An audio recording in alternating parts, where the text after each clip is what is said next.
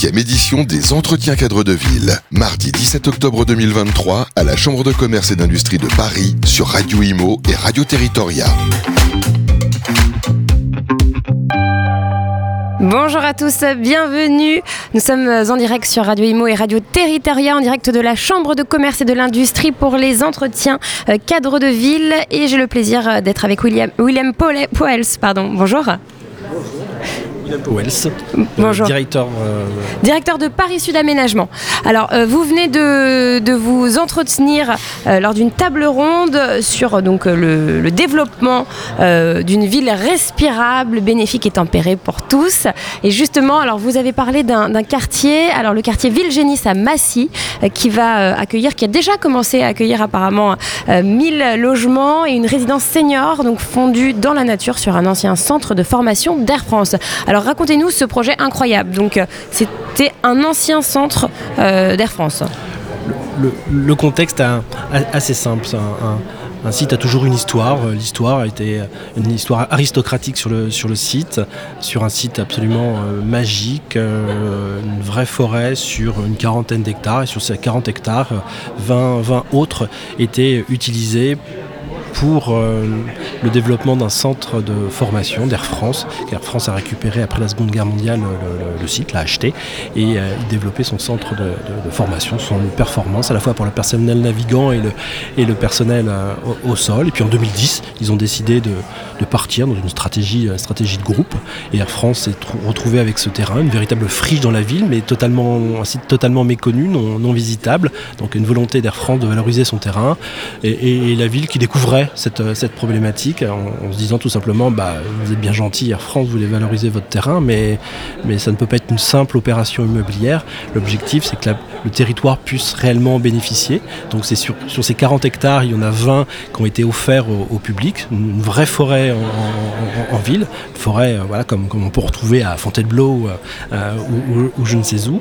Et les au- autres 20 hectares, 18 et demi pour être plus précis, ont, ont connu l'édification, connaissent aujourd'hui l'édification d'un programme euh, résidentiel entre autres, euh, accompagné d'une résidence senior et également euh, bah, d'équipements publics et de, et de- de commerce, tout ce, qui fait, tout ce qui fait la ville, tout en ayant un, un travail fort de renaturation et de désimperméabilisation.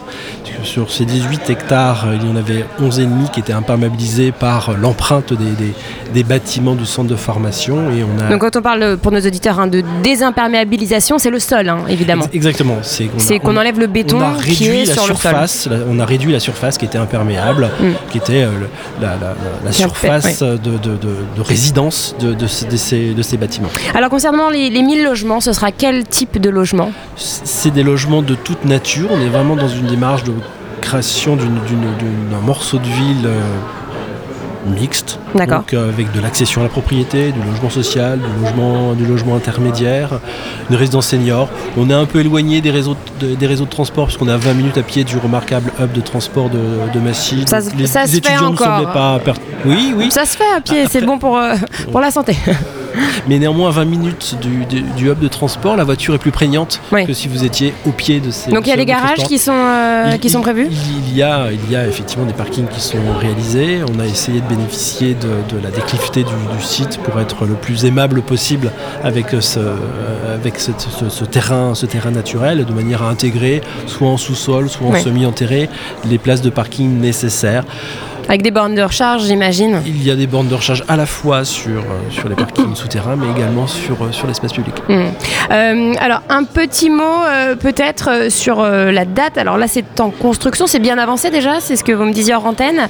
Il y a des gens, des- déjà des, des habitants qui y vivent. Alors, sur les 1000 logements, on, on est déjà aux deux tiers à peu près de, de, de livrés. Ça signifie qu'il y a des Livrés et des, des personnes habitent dedans. hein. Les gens, les gens habitent, des gens habitent dedans, des vrais gens. Des habitent, vrais euh, dedans. Ils, euh, ils vivent dans un vrai quartier, Ouais. euh, euh, subissent euh, plutôt pour le plaisir ce, ce- ce quartier. On, on vit véritablement en pleine forêt. C'est, je, comme je vous dis, c'est, C'est très agréable. c'est, c'est, c'est une forêt à, pro- à proprement, à proprement parler. donc les gens y vivent et puis il y a également les affres. Est-ce que vous avez déjà des retours d'expérience de ces habitants?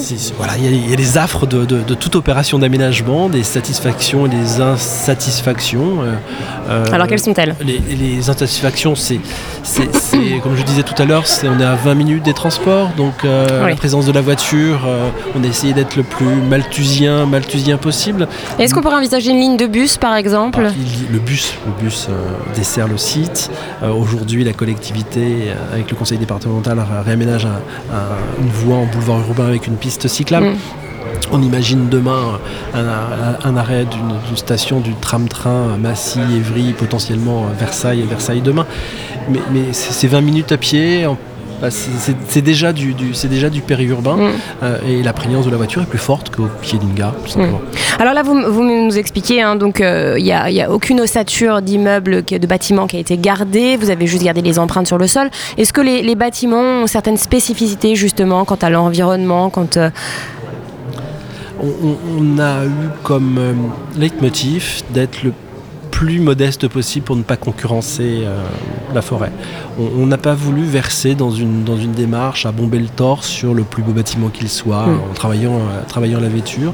On a été dans une démarche très participative entre euh, nous, la ville bien sûr, mais, mais également les, les promoteurs et le, et le propriétaire, de manière à ce que ce que l'on allait construire ne concurrence pas cette, cette forêt, qu'on vive véritablement, véritablement en forêt.